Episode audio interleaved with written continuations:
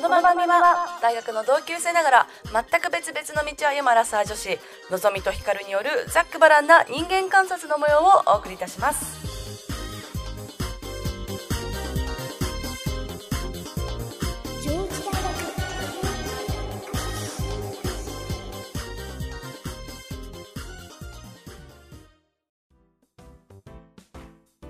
皆さんこんばんは。2020年9月26日土曜日。夜8時を過ぎました今週3回スンドゥブチゲを食べたのぞみと いつだって王道が大好きなヒカルンです。ひかるんアドリブで、アドリブ聞かないよ。いや今日絶対これやろうと思って 言ってよ、私はなんか考えたよ。なんて言うかなと思ってなんか一人でアドリブなんか言ってくれっかなと思ったんだけど今ちょっと考えたからちょっとね出てこなかった。いやマジでさチゲハマりすぎててうん。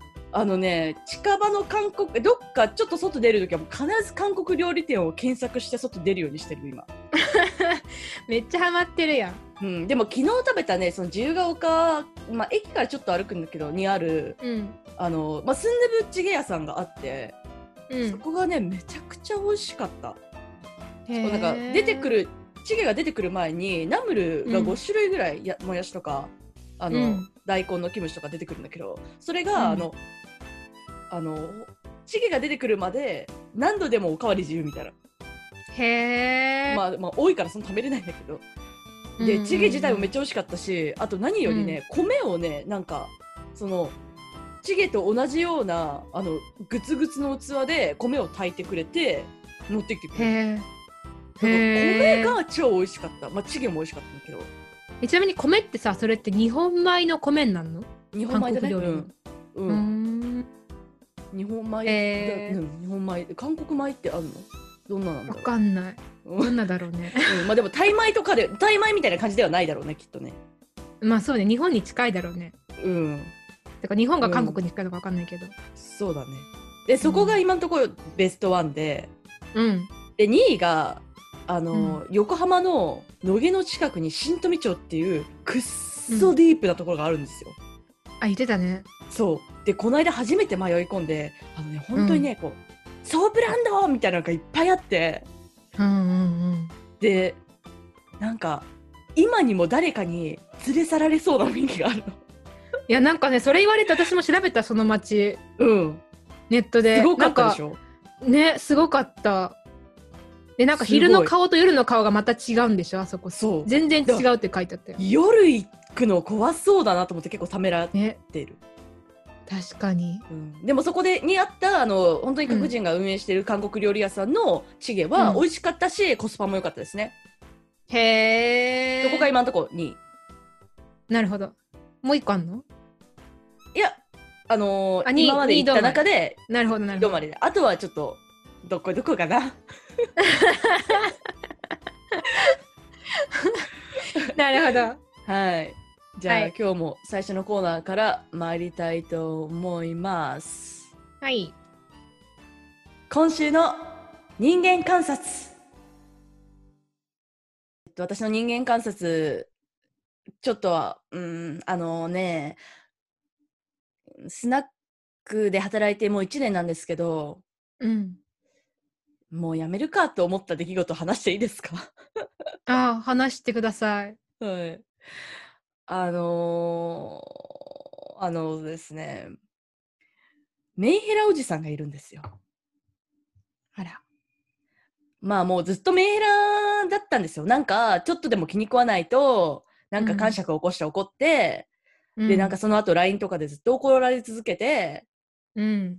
で、なんか翌日に、なんか昨日は悪酔いしてごめんなさいとか言って連絡来るみたいな、めんどくさいタイプだね。うん、60手前のうん、どうしようもないね。じさんがいいんだけど、うん。なんかその人がまた怒り出して、で、先週土曜日に私出勤して、その人が来てたん、あ、間違えた、金曜日に出勤して、その人が来てたんだけど、うん。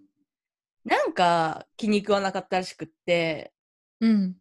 で、帰った後から、すごいね、また、まあ、いつもみたいに連絡が来てて、うん。で、なんかもう私も適当になんか、話下手ですいませんとか言ってた言ってたんですよ。うんうんで、もういっぱい来るからもうめんどくさいなと思って仕方してたのね。その人大体仕方すると翌朝になんかごめんなさいって来るから、まあうんとりあえずの酔いが冷めるまで待つかと思って、うんで無視してたの。うん。で、そしたら、まあ確か案の定、いや、案の定じゃなかったのか、今回は。で、なんかまあ、まあ翌日もね、なんか怒り続けてたんですよ、その人は。うん。で、最終的に私は、君は頭がどこが悪くなってると思うから、精神科に行った方がいいって言われたんですよ。でも私それ見て、なんか怒りっていうより、なんか本当他人から中傷された時の、なんか心臓がちょっとドキドキしちゃう感じ？あになったのね。でムカつくんだけど、なんか、はあ、ムカつくしっていうよりも、え、なんか怖っみたいな。うんうんうんで、なんかね、昔自分のブログでちょっと中傷された時みたいな、さそういう感覚にうん。うん。陥ったから、あ、これはダメだなと思って、うん。で、まあもちろんママにも言うんだけれども、うんママってあの、スナックのママね、自分のママではなくね、うんスナックのママに言ったりとかしてて、で、まあでも確かに、この人が何、私に何が、何に怒ってるかっていうと、うん。あの、私ね、その人のことも嫌いすぎて、あの、愛想笑いもしなければ、うん。隣にいるのにその人の顔すらあんま見ない。いスナックなのにね。や、本当に、いや、本当にね、あの、良くないことですよ。良くないけど、なんていうか、まあ私的にはスナックって、うんまあ第二の家みたいな感じで、なんかそのクラブとか、あのキャバクラみたいに、もうおだてておだててワッショイみたいな感じじゃないという認識をしてるんですよ、まあ勝手に。うん。うん。うん。だからもう来なくなればいいと思ってたの。気持ちが良くなくない、気持ちが良くならないところには。うん。って思ってたから、まあ適当に、まあ相づちもなんか、ああ、そうなんすかとか言って言ってうん言ってるだけだ、だけだったんだけど、もう私はね、もうそれ以上できないの。もう絶対にできないの。もう、うん。うん。うん。あの、私は無理して笑ったりとかできないから、もう絶対できないのね。はいはいはい。うん。うん。だから、ママにも、あの、まあ、確かに、その、かの、彼が言ってることを、まあ、私が完全に真に受けてね、精神科行った方がいいかもとか思ってるわけじゃないけれども、うん。なんか、愛想が、愛想笑いできないのも事実だし、うん。あの、今後も、なんかその、立てたりとか、おだてたりとかはできないから、まあ、確かに向いてないなと思って、うん。まあ、だったら、まあ、いつのことやめてもいいかなって思ってますみたいなことを言ったうん。の。で、まあ、うん。で、まあ本当にもうやめて、もう1年やったし、まあ、私もそもそもね、なんか、お金のためとか、なんか今後こっちの世界で生きていくとかそういうのでは全くなくて、ただのちょっと興味本位だったんで、うん。まあ1年やったしもういいかなと思ってたんだけど、うん。もう本当さ、コロナでうちも危機で、うん。昨日もう、あまあで結局、ママからね、もう本当に、うん。もう他にも誰もいないし、あの、これからコロナ以前の状態に戻していくのに、うん。あの私がいてくれないと困りますって言ってくれたから、うん。うん。うん。まああのまあ、そしたらねちょっとお手伝いさせていただきますって言ってあの辞めなかったっていう、ちょっと長くなっちゃったなるほどね、はい、そういう話です。いやいや、でもなんかさ、その、その何？相手がさ、間違ってるって分かってるのに、やっぱりなんかこう、心に来るっていうのがなんか、やっぱりあ新たな発見じゃないけどさ、なんかさ、その相手が間違ってるかどうかとかじゃなくて、単純にやっぱ言われたことで、やっぱ傷つくんだね、やっぱりあ誰でも。そうそうそうなんかその、うんそうだよねなんかさあの頭で分かっててもさ、うん。的を得てる時とかってあるじゃん。そういう時にさ、なんか自分では本当はし心の奥底では分かってたけど表に出してなくて、言われて、うん。何クソって思うことってあるじゃん人間って。うんうん、であるね。本当にその時のドキドキと感覚は一緒なんだけどあの、うん本当にただただ言葉に傷ついたって感じだね。へえ、なるほど、それにね。的を得てるわとは思思わないけど。まあ、その、スナックに関してはね。いや、さすがに、いや、精神科お前だぞみたいな気持ちあったけど、うん、あるけどね。でもさ、そんなこと言われないじゃん、他人から。精神科行った方がいいですよ、なんて。言われないね。うん。なんか、うん、言われないし、なんか、やっぱ直接そうやってね、なんか自分だけに向けられるそういう牙ってさ、やっぱ怖いよね。怖い。そうね、恐怖が一番大きかったかな。なるほど。すいません。ではいいえいえいえ、私は、えーっと、あの、ちょっと今日のテーマにも関係してくるんですけれども、はい。イテボンクラスああ、はい、はい。に出てくるセロイに、まあ、比べたらね、ちょっとまあどっちに申し訳ないか分かんないけど、まあ、でもちょっと違うかなと思うんだけど、でもね、あの、中国の今、えっと、中国と香港が結構難しい感じになっていて、まあ、香港がね、結構はい大変なことになってると思うんですけども、うん。リンゴ日報っていう、うんあの、リベラル。ルな、あの、新聞のメディアの創業者のレイ・チエイさんっていう人、うんうんうん英語だとジミー・ライっていうらしいんだけど、ジミー・ライさんの、あの、バックグラウンドがすごすぎて、なんかそれにちょっと私は共、共鳴され、共鳴じゃない、えっ、と、感銘を受け、うんその新聞社を建てた人ってこと？そうそうそうそうそう、しああのね。メディアの、そう、えっ、と、創業者。あへえ、うん。えなんか香で港だと今ももう、うん。それがめちゃくちゃ有名なんだよねリンゴリンゴそうそうそうそう、めっちゃ有名。名。そう、で、この前、あの、それで、まあ、いろいろ今問題があって、あの、はいはい。中国の当局が家宅捜索を、はに入ったんだけどね、その、えっと、リー、ジミー・ライさんの。結構その、もう目つけられて大変なことになってるんだけど、まあ、それでもこう自由をはな自由は手放さないって言ってあの全然こうた、ね、たじろいなんかこうなんかそのやってることをやめようとかっていうふうには考えてないみたいで。うんうんすごい勇気のある人なんですが、うんうん。うんこの人は、えっと、12人兄弟の末っ子としてまず裕福な家庭に生まれますと。うん。でその時に、えっと地元えっと、地主とか資本家っていうものに目をつけていた中国の当局からそのジミー・ライさんの持ってる資産とかを全部没収されちゃうんだって。うんでそれまでこう裕福だったのに突然こう没収された結果一気に貧しい家庭になっちゃったわけ。はいはいでそれを受けてその時9歳このジミー・ライさんは。うんで何をしたかっていうと駅で乗客の荷物を運ぶ仕事を始めたと9歳で9歳で。でその時にある客お客さんが香港人でそのお客さんからもらったチョコレートが美味しすぎて、あこんなものが香港にあるのかと。うんうんうんって言って一人で密航してマカオに行ってそこからまあ香港に渡るんだけどなんかなんていうのこのでしかもねその時にあのお母さんがねあの息子が一人でこう12歳で行くってなったからあの下着にこう金の塊をつけた身につけたらしいのよ。何かあった時のためにって言って、はい。でもそれもあの船船を降りる時に奪われちゃうと。はあ。でもそれでも諦めずに香港に向かってそこで自分で起業してまずは、えっとジョルナードジョルダーノっていう、えっとものを作っあの、えっと何ね、これは。ブランドを立てて。ほうほうほうほう。でそこで、まあ、人おお金を儲けて、はい。でさらにそこでリンゴ日報を立てるっていうえごめんなんかさ何人の人だっけ？もともとは中国の人。あへえでそれでその香港に渡るっていう。へえなんかさこのさ壮絶な人生すごくない？すごいね。9歳で仕事始めて12歳でさ一人でね密航して香港に渡ってそこでジョルナードジョルダーノを作ってその後にその時何歳ぐらいなんだろうね。何歳だろうね。書いてないやへえなんかこれがちょっとねその今見てるセロイにちょっとだけ近いなって思って。まあ確かかにっこいいなと思ってそう。っうん。ていう人間観察というか不屈の精神。そういうシェア。そうそうそう不屈の精神。自由を守り守り抜くっていうね。セロイも言ってるじゃん。だって自由が大事ってさ。そうだね。うん。つながる。ちょっともうはい入っちゃいますか？入っちゃいますか、はい。本日のテーマ韓国が暑韓国暑い。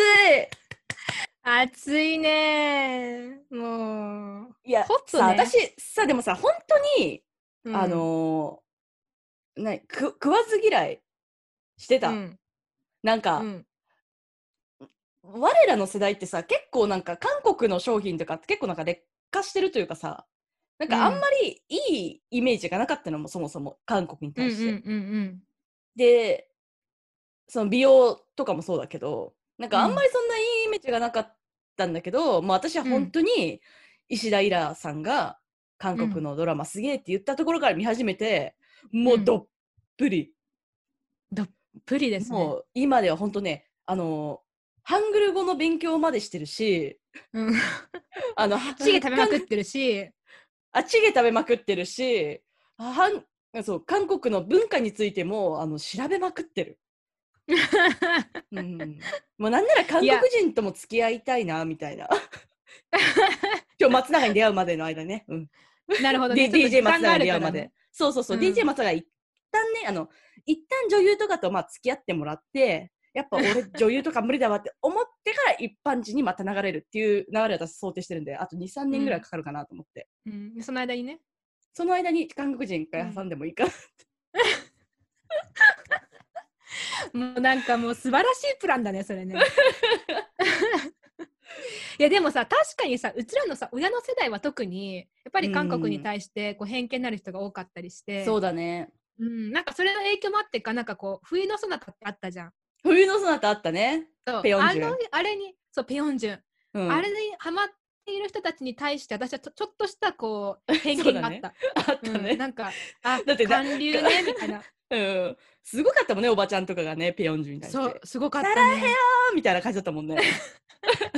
もう空港でね、うん。もうなんかこうもう愛のね愛の言葉を掛け合ってたけどそう確かに聞いてた、私もあれは。そうそうそうそうそうそう。なんかでもさなんか私今この、うんこの状況のうちらが今この愛えなんだっけ？なんのなんあの愛のそなただっけ？あ冬のそなた冬のそなた。冬のそなたをさ見た時にどういうふうに思うのかちょっと見てみたいね。冬のそなたってなんかで見れるのかな？見れに行かないと見れないかな？わかんない。でもなんか見てみたい気もしてきたちょっと。ね、そうそう、私も思ってる。うん。ね。でも、私さ、やっぱ、イテウォン、今、イテウォンクラス見終わって、うん。えっと、最古だけど大丈夫見終わって、ロマンスは別冊付録を、うん。えっと、5話ぐらいかな？うん。見てるって状況なんだけど、うんやっぱイテウォンクラスがぶっちぎりで1位だね、個人的には。ね言ってたね。うん。イテウォン私は今はちなみに12話で今日13話。あの1日1個って決めてるのでちょっとあの もうちょっとお待ちください。で、なんだっけ、あの愛の不時ちなみに着は、あもういあの一夜で見た1位、1位、ああ、そっかそっか、1位やでね。うんそういやあのえっとイテウォンの続きを見ようかなと思って夜は7時ぐらいにうん。迷ったんだけどうん。見たらまた次見たくなっちゃうからちょっとちょっと違うのに手出してみようかなと思って愛の不時着見たらもうそっちにあのそっちが止まらなくなってもう本当に朝まで見た 夜の7時からの朝の5時ぐらいまで5時ぐらいまでぶっ続けで見たすごいね。うんなんか私、イテウォンが好きなのはさ、うなんかその、復讐？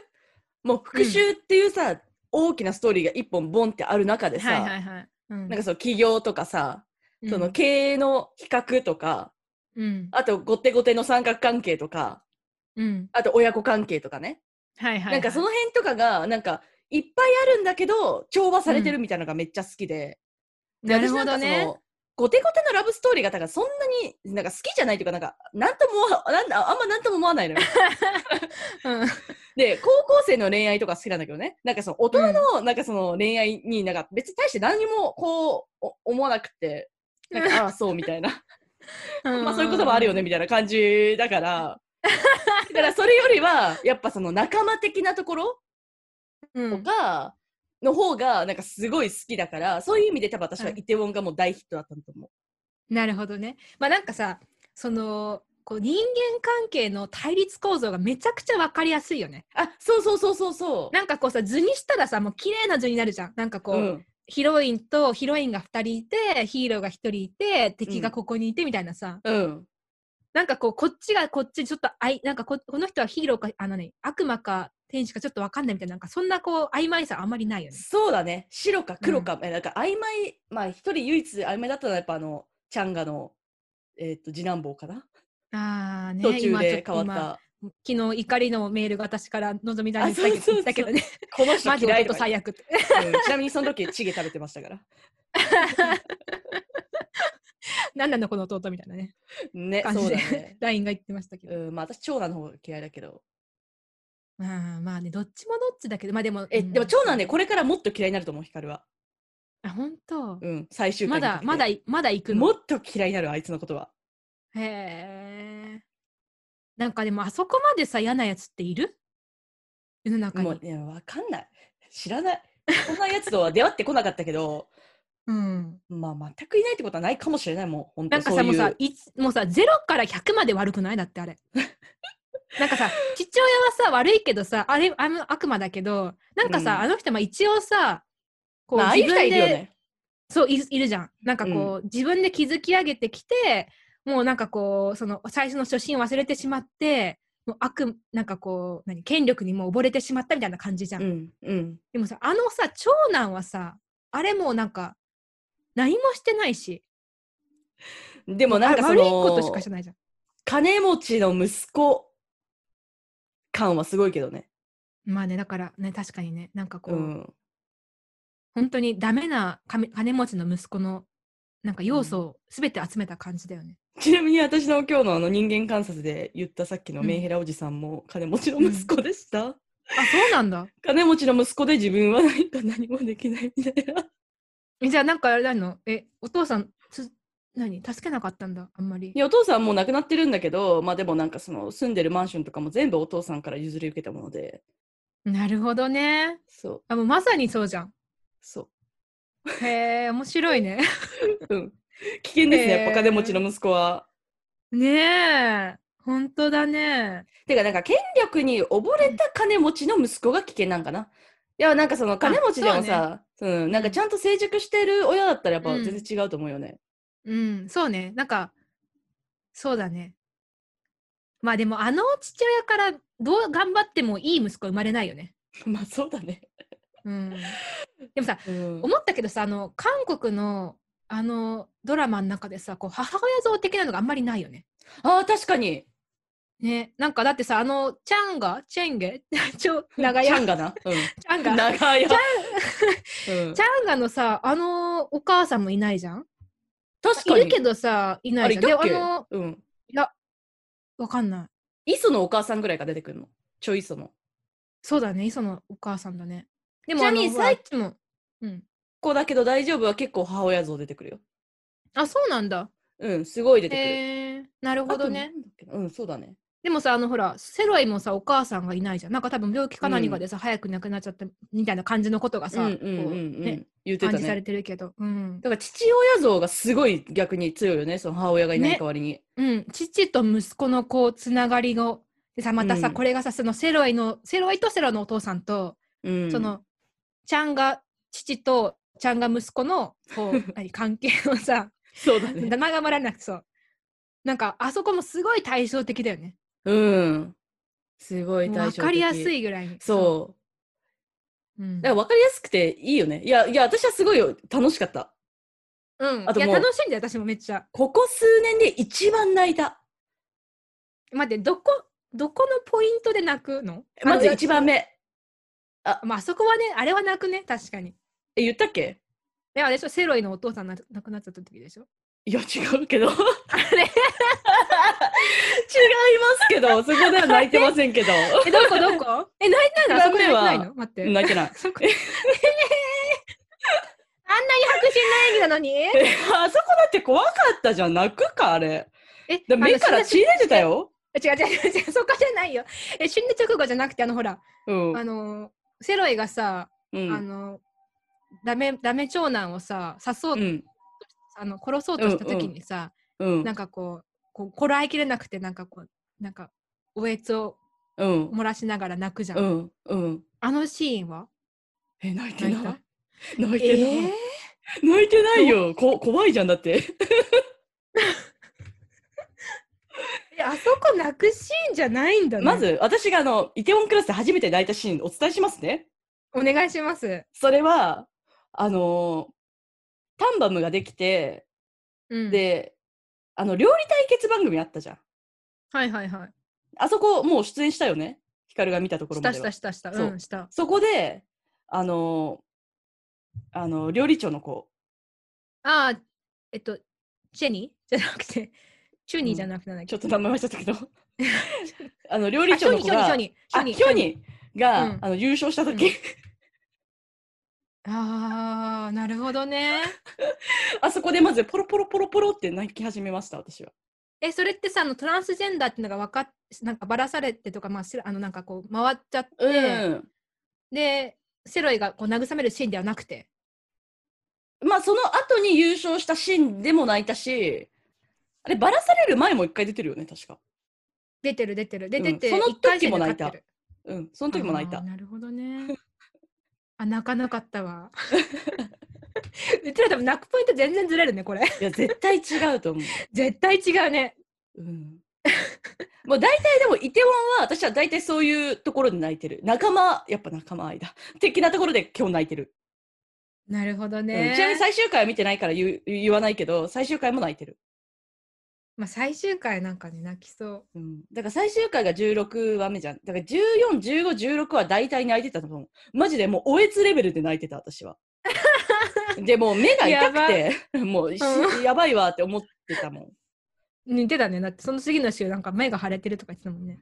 あそうなんかママに翌日そう出勤してママに「あれなんか目腫れてるわね」って 言われてその時えなんだろうと思ったけどあ泣いたからかと いやー、本当に。いや、なんかそれ、そう、さっき話したんだけど、そのセロイがかっこいいか問題よね。いやかっこいいからいや、かっこいいのはわかるんだけど、見た目がさ、別にさ、なんていうのかな。すごい目立つ顔ではないじゃん。でもさなんていうのそもそもさこう、まあうん日本人と韓国人も顔の系統似てるけれどもさうん。なんかなんていうの見慣れない形の顔をした人たちってさ、なんか、うん自分の中でその好みにすら落ち着いていないというかなんかその、なるほどね初めて見るアメリカ人はみんな同じに見えるみたいなのってさ結構あるじゃない？はいはいはいはい。で例えばなんかおおじいさんとかがさアイドルはみんな同じ顔に見えるっていうのと言ってるのと同じような感じで、なるほど、なるほど。だから私の中で、はそうまだ韓国人の顔はそのレベルだねなんかなるほどね。全然なんか、まあ、ワンチャンみんなかっこよくも見えるし、うなんかみんななんか目が。が腫れぼったいなっていうふうにも見える。なるほどね、なるほどね。なんかね、私何がかっこいいって、あの、立ち姿がかっこいい、セロイは。そうだね。そう。立ち姿かっこいいわ、セロイ。でしょ？うん。めっちゃかっこいいいと思う、あれ。がたいいし。うん。あのね、そこがね、一番私はね、あの、かっこよくて惚れてる、セロイに。あ、セロイに、ね。ちなみに、ちなみに、愛の不時着の、あの、主人公もそえ、でも愛の不時着の主人公は顔も好きなんでしょ？う。まあ、顔もかっこいいと思う。あの、セロイよりもかっこいいと思う。セロイはでもさ、だけどやっぱあの髪型がさ、やっぱ特徴的だからさ、それでちょっとなんかドギマギするけどね、見てるときに。かっこいいけど、この髪型なんだろうみたいな。でもあれ流行っちゃいそうだよね、なんかね。いや、あれ、知り合いややりやってた、ちょっとギャグでだけど。よかった？よかったって今これで聞いていいのかな？うん、あ、まあでもあの、普通にあの、もともと顔がイケメンな人だから。もうなるほどね。うん、なるほどしかもなんかその美容室の途中であのふざけてやってもらったのを上げてただけかもしれない。最終的な形態ではなく、なるほどね。うん、でも街でさああいう髪型してるとこの間も1回ぐらい見たんだけどおセロイって思った普通に。もうセロイのことしか連想されないよねあの髪型してたら。絶対見てるよね、それその人ね。そうそうそう。見てなかったらやんないもんねだって。見てなかったらやんないな。絶対やんない。なんかや、みどっちか見てやってんのもウケるけどね、うん、確かに。よっぽどハマってんなって。うなんかさ、さ、共通するのが、あの、男も女も見てる。えなあえ何はの、このイイテウォンを。ああ、うんそうだねまあどっちにもハマるよね、どっちにもハマると思う。全部入なんかね、ってるから愛のふ、そう、愛の不時着はやっぱり女の人向けだと思う。うん、だからまあ私は愛の不時着チックだからがちょっとそうちょっと多分見れないと思 私、あの、あ愛の不時着のファンにはちょっと失礼だけど、あの、ロマンス部分だけちょっと抽出して見させていただいて。う 最後の方でしょ だから、あの、一話、一話、あの、一晩で見られたんですよ。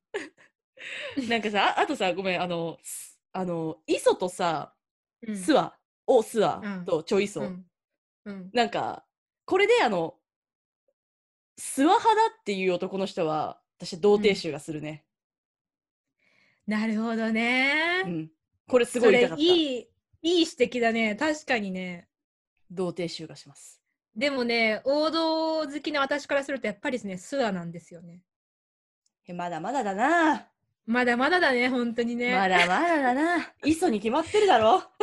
なんかだってさ、この前もさ、話しててさ、うん。私がさ、普通になんか、いや、これ、スワとセロイでしょって思って見てたらさ、最後結ばれるのね。のんうんさそう、のんちゃんにさ、いや、磯でしょって言われてさ、えみたいな。そうしかもなんかその光がもう分かってると思っていやだから最後磯じゃんって言ったら、え？うん。スワじゃないの？って言うから、え？磯でしょみたいな。え、待って、いつから分かってた的にもそでしょって。いつから分かってた？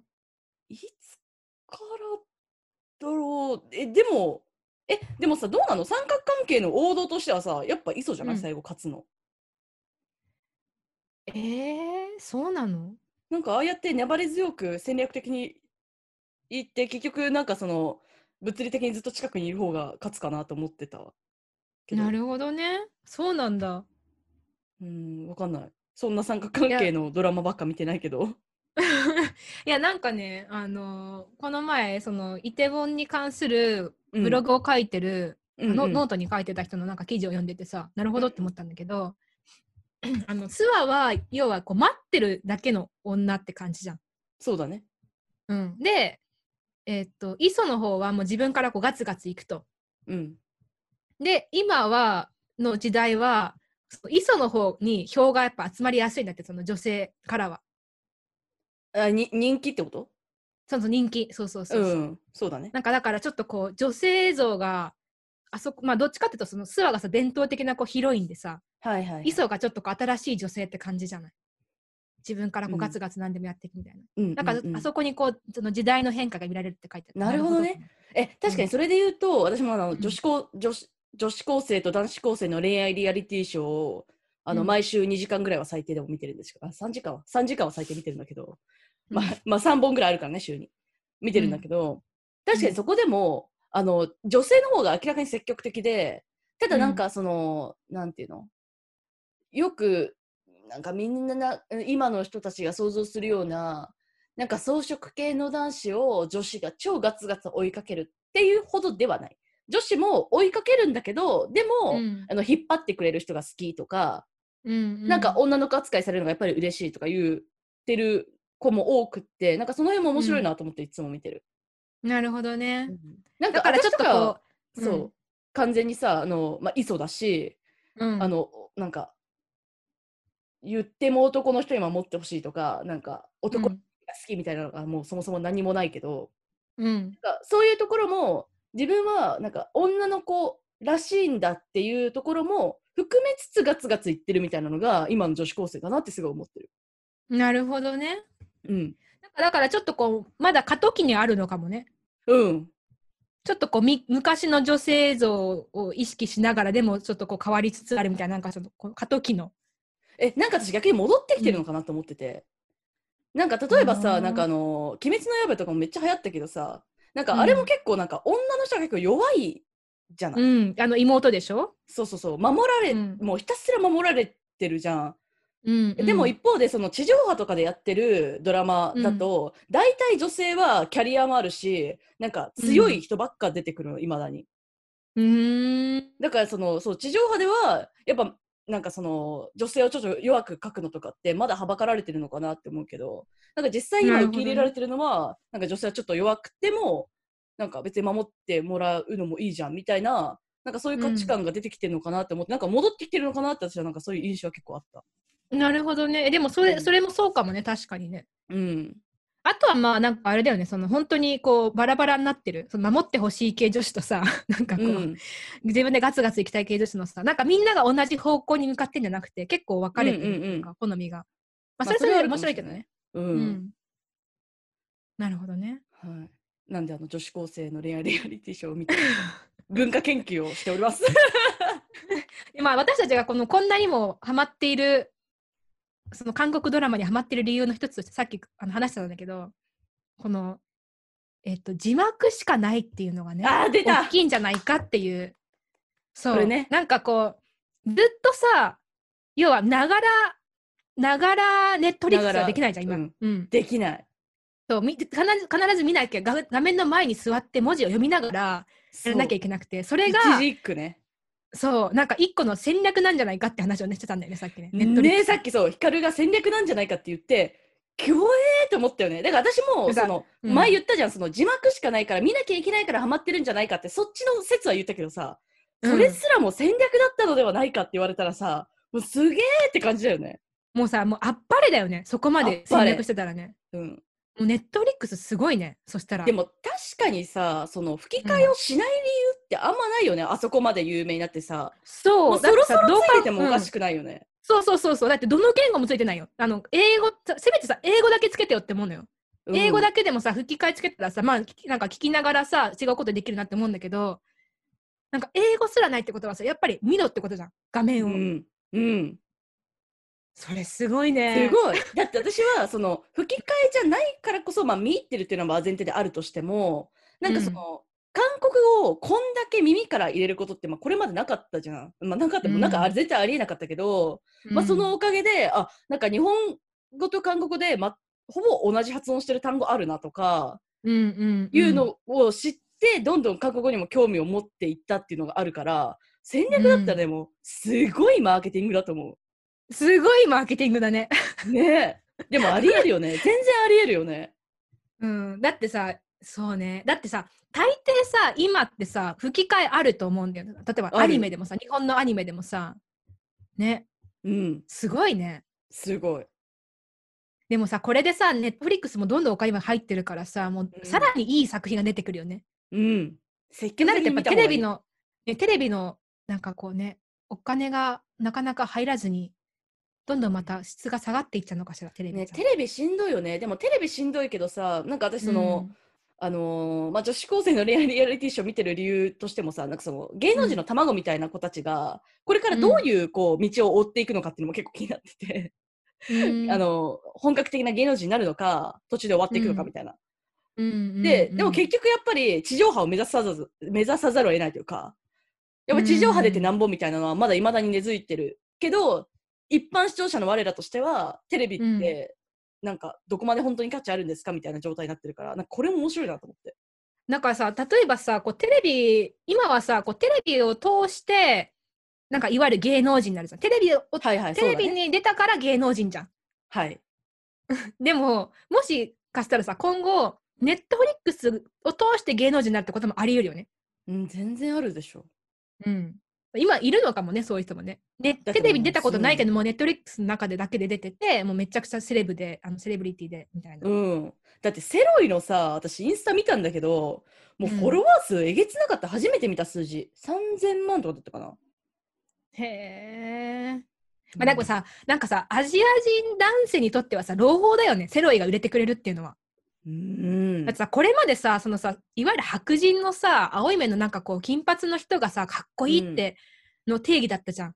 でもさ、うんこれがさ、セロイが売れることによってさ、黒い目で黒髪でさ、なんかあのね、ちょっとのっぺっとしたさ、アジア人のさ、そうやな、そうやな。うん顔、そう、がかっこいいっていう定義になってきてるじゃん、今。わかんないけどね、うんその、うんでも、やっぱさ、韓国文化ってやっぱね、アメリカの方でもすごい、あの、盛んっていうか、今人気だからね、どんどんそのアジア人男性の人気が増していくんじゃないでしょうか。